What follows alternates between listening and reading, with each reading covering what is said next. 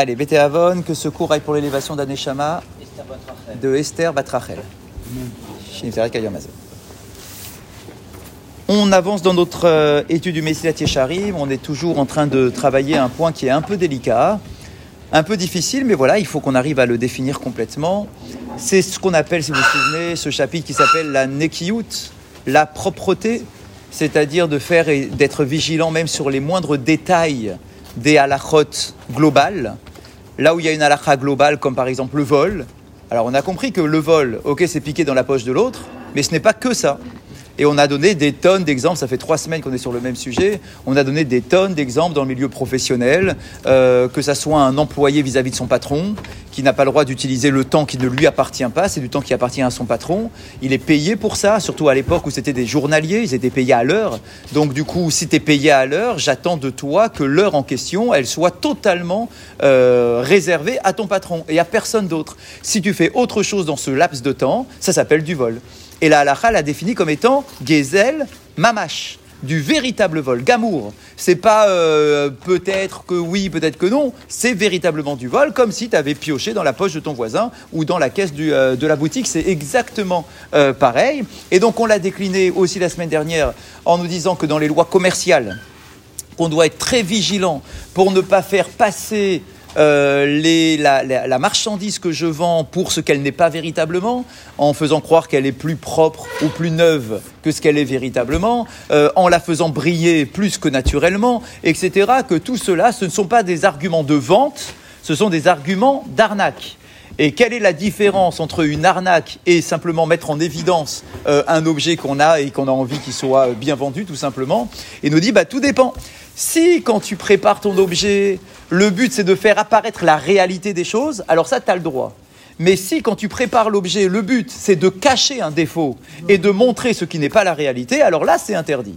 Donc, si toi, tu as, alors l'exemple qu'il avait donné, c'est l'exemple de l'époque, bien évidemment, mais on peut après l'extrapoler, chacun dans son métier, dans sa branche professionnelle. D'accord Il nous dit, si toi, tu vends des marmites, ok Alors, si tu as des marmites simplement qui ont pris la poussière, c'est normal que tu laves tes marmites avant de les mettre dans ta boutique pour les vendre. C'est normal. Par contre, si ce sont des marmites qui ont déjà été utilisées et que c'est une deuxième main, et qui ont déjà été un peu cabossées, mais que toi, tu les prépares, tu les fais briller comme si elles étaient neuves, ça s'appelle du vol. D'accord Tu vas dire, ah, mais ça va, je les ai juste astiquées. Non, tu les as astiquées pour faire croire qu'elles étaient neuves.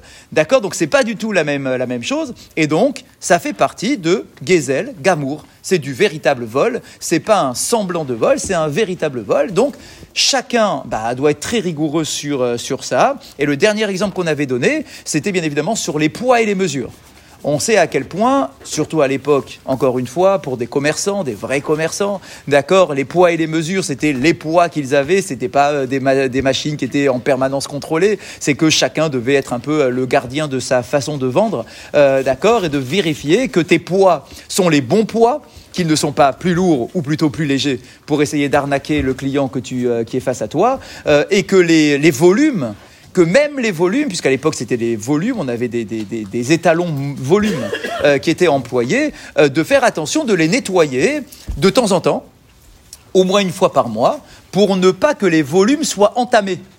Comment un volume peut être entamé Eh bien, si dans ton, ta mesure étalon, à force de mettre des, des, liquides et des liquides et encore des liquides et encore des liquides, eh bien, tous ces liquides-là, avec le temps, ça sèche un peu, ça fait une petite croûte de liquide endurcie euh, en bas et sur les côtés, etc.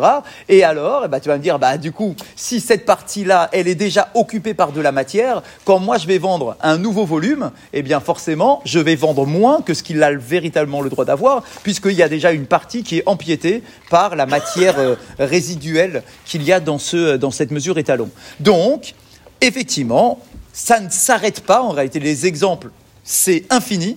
Chacun dans sa branche, chacun avec son métier entre les mains, d'accord, de savoir, d'être extrêmement vigilant pour ne pas tomber dans ce problème de, euh, de vol. Euh, et cette phrase-là, euh, sur laquelle on avait terminé la dernière fois, si je le retrouve, écoutez ça. Caché Onshan Shel Midot, mais Onshan Shel Arayot. La punition réservée par Akadosh Baruch Hu. On n'est pas là pour nous faire peur, mais nos nous donnent des fois des phrases un peu choc. La punition réservée à ceux qui trafiquent les poids et les mesures est plus grave que la punition qui est réservée à ceux qui trébuchent dans la faute des relations interdites. C'est-à-dire que nous, généralement, on sait que dans nos têtes, tout ce qui est relation interdite, c'est le truc capital, il faut faire hyper attention, on ne rentre pas dans ce problème-là parce que la faute est extrêmement grave. Voilà que nos chachamim vont nous dire, hé, les problèmes de poids, de mesure, de vol, etc., c'est quelque part plus grave. Et encore une fois, on a l'exemple de la génération du déluge. La génération du déluge. Qu'est-ce qu'on nous dit sur Qu'est-ce qu'on dit sur la génération du déluge? C'est que dans cette génération-là, il y avait tous les excès qui étaient répandus. Il y avait de l'idolâtrie, il y avait de l'inceste, il y avait de la débauche. Et malgré tout, nos maîtres nous disent que si le décret d'anéantissement de l'humanité a été pris finalement, c'était pas pour ces fautes-là qui sont déjà très très graves, mais c'était parce qu'il y avait du vol. D'accord? Donc le vol, et on avait donné une explication la dernière fois, si vous vous souvenez, parce que le monde tient sur le chesed. Hachem a créé le monde sur le chesed. Or, le vol, c'est l'antithèse du chesed. Donc, tant que le chesed est à sa place, et que dans l'humanité, il y a du chesed. Même s'il y a d'autres fautes, Hachem, il est prêt à être longanime, à laisser passer, à fermer les yeux. Mais lorsqu'il n'y a même plus de chesed et qu'on est dans le vol, donc le vol c'est c'est l'antithèse véritablement du chesed, alors là Hachem dit bah le monde ne peut plus tenir puisque moi j'ai créé le monde sur le chesed. D'accord? Et que si le monde, euh, vous voulez que je le protège en permanence, c'est que vous me demandez mon chesed. Mais moi je ne peux pas vous donner mon chesed si vous, vous n'avez pas de chesed entre vous. Donc du coup, Effectivement, cette phrase très choc, euh, c'est dans l'Agmara, hein, c'est même pas euh, euh, extérieur de l'Agmara, hein, c'est dans l'Agmara, c'est dans le traité de Baba Batra qu'on nous a donné cette fameuse phrase que, que finalement les la punition pour le vol et les trafics de poids et mesures est plus grave que la, punition de, des autres. Khazak, alors eh, vous inquiétez pas, la suite elle arrive. la suite arrive. et il continue, on n'avait pas encore vu cet exemple-là, Kol Sheken Avon Aribit. Et à plus forte raison encore, alors c'est marrant parce que chaque chapitre qui nous donne, si vous avez remarqué le vocabulaire, hein, euh, d'accord, à chaque fois c'est et à plus forte raison, et à plus forte raison, et à plus forte raison, d'accord, donc on est vraiment en train de s'enfoncer dans les, dans les interdits, d'accord, en nous parlant bien évidemment de l'interdit du ribit. Ribit, c'est le prêt à intérêt. Le prêt à intérêt chez Gadol, ou c'est une faute grave, très répandue, qui est Kofer Beloké Israël. Et encore une fois, la Gemara de Baba Batra va nous dire. pour Israël, pas pour les, les Oui, entre, entre, entre membres du peuple d'Israël. Vous avez raison. Euh, d'accord, mais il n'empêche. Euh, c'est une faute très grave. Euh, et on nous dit qu'est Kofer Beloké Israël. Que celui qui se permet de prêter à intérêt, c'est comme s'il remettait en cause l'existence de Dieu. D'accord Là, encore une fois, phrase choc c'est pas voilà forcément à prendre au pied de la lettre, mais il faut comprendre ce qui est caché derrière. C'est que tu fais comprendre à travers ça que tu penses que Dieu n'est pas capable de gérer ta parnassa convenablement et que c'est toi qui dois prendre des choses en main. Et que toi, tu avais 10 dans ta main, que Hachem a mis 10 entre tes mains, et que toi, tu as envie d'utiliser les 10 qui sont entre tes mains pour que ça se transforme en 12 ou en 13 ou en 14. Et donc, ça veut dire que tu considères que Hachem n'est pas capable de gérer ta parnassa convenablement tout seul, et que toi, tu dis, bon, laisse-moi te faire, j'ai une, j'ai une idée, d'accord, j'ai un moyen de gagner plus que ce que j'ai à l'origine. Et nos maîtres nous disent, mais attends, mais pourtant, c'est ce qu'on fait dans le commerce de, manière générale. D'accord, j'ai un objet, je l'ai acheté à 5, je vais le vendre à 7. D'accord, bah voilà, c'est autorisé, il n'y a aucun problème dans le business habituel. On nous dit, oui, tu as raison. La seule exception, c'est l'argent. Tu n'as pas le droit d'avoir des petits, de faire des petits sur de l'argent. Tu peux faire des bénéfices sur des objets, mais pas sur de l'argent. On dirait, c'est quoi la différence concrètement? C'est la même chose, non? Si j'achète ça à 5 et je le revends à 7, ou bien que je lui prête à 5 et qu'il me le rend à 7, c'est pareil, c'est une sorte de, euh, d'intérêt, enfin pas d'intérêt, mais de, business que je fais et que c'est, mon métier, d'accord? Non, mais un banquier. Ben, j'ai, bien, j'ai bien compris que c'est mon métier, euh, d'accord? Eh bien là, la nous dit, ça ne change absolument rien c'est quand même interdit. Et la raison est la suivante. En tout cas, c'est comme ça que c'est présenté. Alors c'est vrai que nous, ça nous paraît un peu dur et tout, mais c'est quand même comme ça. C'est que un objet, quand tu vends un objet, d'accord, ou tu fais du business avec un objet, la halakha nous dit que si l'objet il disparaît, ok, bah, la vente s'annule. Bah, c'est normal, il n'y a plus l'objet. Ok. L'argent, c'est différent. Pourquoi est-ce qu'on appelle le prêt-intérêt une morsure? Parce que l'argent, c'est différent. Parce que l'objet argent, il disparaît. On peut te le voler. On peut avoir toutes les catastrophes du monde qui font que finalement cet argent-là, tu l'as plus entre les mains. Et malgré tout, moi je vais te dire, je m'en fous moi que tu l'aies plus entre les mains. Tu me rends quand même 7. Et donc, nos maîtres nous disent, le prêt intérêt, c'est une remise en cause de tout le système. Tu n'as pas le droit d'attraper quelqu'un à la gorge en lui disant que cet argent-là, quoi qu'il arrive, même si on te l'a volé, même s'il a disparu, même s'il a brûlé, etc., quoi qu'il arrive, cet argent-là, tu dois me le rendre. Avec plus que ce que je t'ai- donné. D'accord? Donc c'est une particularité, effectivement, sur les prêts d'argent. Et donc, bah, même ceux qui en font leur métier, et c'est pour ça que dans la Torah, bah, on n'a pas le droit d'en faire notre métier en réalité. Tu n'as pas le droit de faire ton métier sur des prêts à intérêt. Vous allez dire, ah, mais il y a pourtant, il y a bien des banquiers qui existent euh, en Israël, par exemple. Oui, Mais ils font. euh, mais ils font le fameux, une fois on avait expliqué, le. Shoot à foot. Alors, alors Non, mais j'ai pas le mot en Allez, allez. alors, mais c'est euh, la. Il y a, il y a- Il y a- il y a un contrat, exactement, il y a un contrat qu'on appelle la shoot à foot, d'accord, le, euh, le Eskem Iska, d'accord, qui est dans toutes les banques en Israël. C'est à l'entrée en général, c'est dans un, un- un- un tableau signé par le directeur de la banque, par l'État d'Israël, enfin tout un truc euh, tout euh, officiel, avec aussi une signature d'un rabbin forcément. Euh, d'accord, l'idée étant, sans rentrer dans les détails, c'est pas notre cours, d'accord, l'idée étant, c'est qu'en réalité, tu as le droit d'être associé à quelqu'un d'autre dans une affaire. Classique, hein. Mais tu n'as pas le droit de lui faire un prêt à intérêt, mais tu as le droit d'être associé. Donc l'idée, c'est quoi? C'est que la banque va considérer que l'argent qu'elle t'a prêté, c'est pas un prêt, mais c'est une association. Et que du coup, puisqu'on est associé, on fait du business ensemble, si tu gagnes de l'argent, c'est normal que tu m'en donnes plus. Donc c'est pas un séquestre en fait. De quoi, de quoi? Non, non, non, c'est pas séquestre. Non, non, c'est une association. C'est une association commerciale. D'accord? Maintenant, le système, on a bien compris que c'est un peu détourné. Et en plus, il n'est pas honnête à 100%. Parce que si tu perds, tu dois quand même rembourser. D'accord? Ce qui a été convenu au début. Alors que. Alors, Khazak, donc du coup. Oui, mais si on est associé vraiment, si je perds, on partage la perte. Mais avec une banque, on partage rien du tout comme perte. D'accord On partage que les gains. Donc c'est un peu effectivement tiré par les cheveux, mais il n'empêche, c'est la seule chose qu'on a réussi à avoir pour avoir une autorisation de système bancaire en Israël. Sinon, ça pourrait pas exister. Mais là, ici, il parle même pas des banques, là. Honnêtement, il parle pas des banques. Il parle d'un être humain, membre du peuple d'Israël, avec son voisin, juif aussi. D'accord C'est de ça dont il parle. C'est que nous, on pourrait dire, et vraiment, le raisonnement, il se tient. Tu dis, dis-moi, je lui ai prêté 5. Grâce à ces 5 que je lui ai prêtés, il a fait une affaire. Il a gagné 50. Baruch Hashem pour lui, je suis content pour lui. Qui vienne me rendre 7. C'est honnête, non? Il a gagné 50 grâce à mes 5. D'accord Donc on pourrait très, dire, très bien dire, bah, ça va, c'est, pas de l'usure. Vous savez, dans le langage du Moyen, du Moyen Âge, d'accord, on critiquait les Juifs parce qu'ils pratiquaient l'usure. D'accord Mais l'usure dans le vocabulaire religieux, d'accord, c'est pas simplement faire un prêt, c'est exagérer la part de, de- de- de- d'intérêt que j'impose à l'autre. Et donc, on nous dit, attends, ça va, c'est pas de l'usure, non? Et grâce à, grâce à l'argent que je lui ai donné, il a gagné beaucoup plus que ce que je lui demande. D'accord Donc, quelque part même, lui, pour me remercier, peut-être que de lui-même, il va me dire, tu sais quoi, tu m'as prêté 5, mais grâce à toi, regarde ce que j'ai fait comme affaire. D'accord Je te donne 10. De- ça vient de lui-même. Là, la nous dit, t'as même pas le droit d'accepter.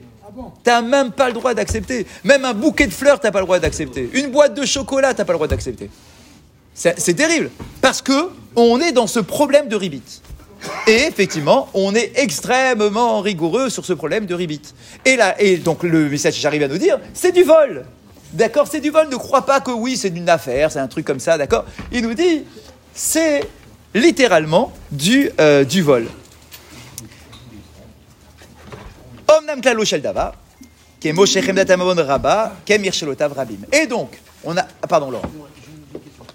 un monsieur, lambda, nous prête de l'argent. Ok, entre juifs, hein, on parle. hein. Ok, On ne peut pas lui rendre par intérêt, c'est pas possible. t'as pas le droit.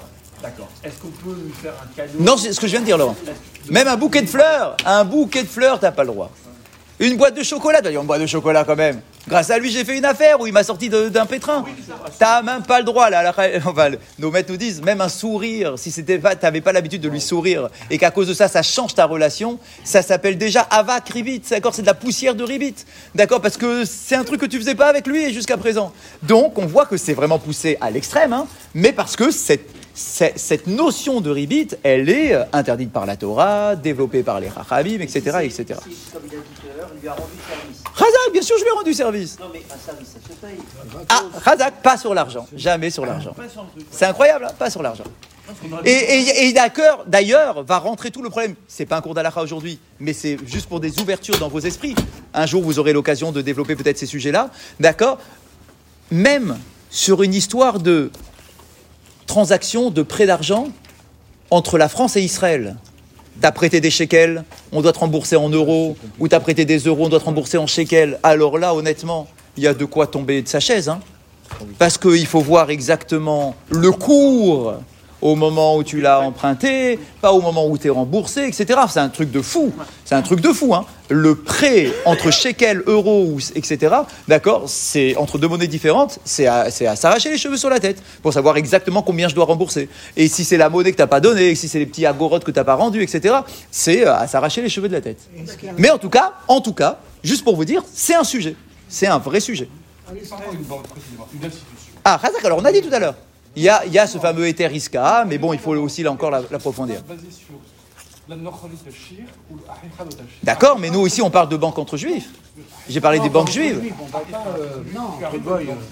Non, si tu es en Israël, si Israël, et que tu tiens une banque en Israël, bah on considère que tes clients c'est des juifs. C'est pas l'argent de la banque, c'est pas l'argent. C'est l'argent que les gens y mettent dans la banque. C'est de l'argent entre juifs. Tu prêtes de l'argent, d'accord que ça soit une institution, ça change rien. Que ça soit une institution qui prête ou un monsieur particulier qui prête, en réalité ça change rien. Oui, ça change rien. Si on est en Israël, c'est que s'il y a un c'est qu'en réalité, la question, elle s'est posée. hein. S'il n'y avait pas cette problématique, bah en fait, on... s'il y avait une solution autre, bah on passerait pas par ça. D'accord? Et même cette autorisation, comme je vous le dis, certains rabbinim nous disent que c'est un peu léger, qu'il faut trouver des banques un peu plus orthodoxes pour ne pas tomber dans ce, dans ce problème. De... C'est un, voilà, c'est un vrai sujet. D'accord. Le seul lien que j'ai avec quelqu'un, c'est une relation de prêt. Ouais. Et une fois que c'est remboursé, jusqu'à la fin de ma vie, je pourrais plus accepter de sa part. Alors, Razak, il ne faut pas que ça soit dans le mouvement de la période du prêt. Bien sûr, si, euh, si trois ans après tu l'as invité à ta table un Shabbat et qu'il vient avec une bouteille de vin, d'accord, Razak, on est déjà bien détaché du prêt. Mais si le Shabbat même, le samedi où tu, où lui as prêté, il vient t'amener un bouquet de fleurs alors qu'il t'a jamais amené de bouquet de fleurs, ce gars-là, d'accord, ou une boîte de chocolat, là effectivement, c'est déjà, euh, on rentre déjà dans le problème. Donc du coup, pour terminer pour aujourd'hui, ah pardon? Oui, on a bien compris. Il ne faut pas que ça soit dans, cette, euh, dans cet élan-là. Omnam, Klalo Shel d'avoir, voici donc le principe général de tout ce qu'on a expliqué depuis le début de ce chapitre. Kemo Rabba, Ken Rabim. De la même façon que l'attrait qu'on a tous, c'est pour ça qu'on a toujours du mal dans ces sujets-là. Parce que l'attrait que l'on a vers l'argent, c'est un attrait naturel, c'est normal. Depuis qu'on est tout jeune, d'accord, on essaye de gagner un peu notre vie, de gagner notre parnassa convenablement. Donc, l'attrait de l'être humain vers l'argent, c'est ce qui nous, c'est notre moteur à nous tous, d'accord. Quand on se réveille le matin, c'est pour gagner notre parnassa, c'est pour aller euh, au travailler honnêtement. Donc, il nous dit, de la même façon que l'at- l'attrait, l'attirance que l'on a pour l'argent de manière générale, il existe, il est répandu. Kaen, Mirchelotav Rabim.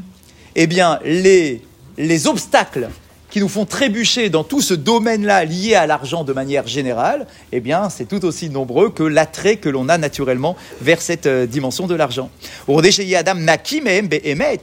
Maintenant, si tu veux vraiment te dire être propre, puisque c'est la Nekiout, c'est le sujet du paragraphe, du chapitre, d'accord Si vraiment tu veux être propre dans ce domaine-là lié à l'argent, Iyun Gadol, Vedik Rav, Tsarir Lo. Eh ben alors du coup, il te faut approfondir et avoir une rigueur d'analyse, etc., euh, tout aussi grand que le sujet.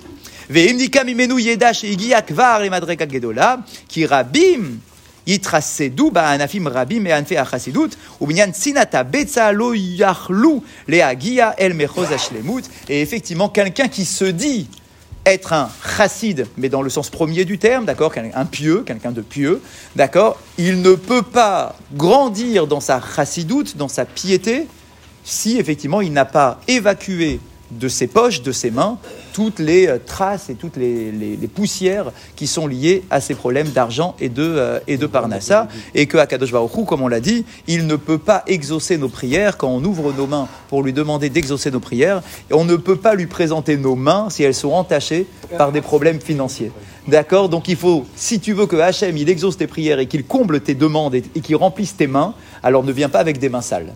D'accord? C'est ça cette idée qui est très, euh, très forte. Alors il nous faut quoi? Eh ben, il nous faut dikdoukr, d'accord? Il nous faut, il faut étudier. Ah oui, c'est ça, il faut faire des tilates. D'accord Il faut étudier, décortiquer, approfondir. C'est un sujet qui est extrêmement euh, vaste. Ribi Hanania, Ben Akasha Omer. Ratzak Baruch Hu les Zakot d'Israël et Ficha. Yerbala Em Torah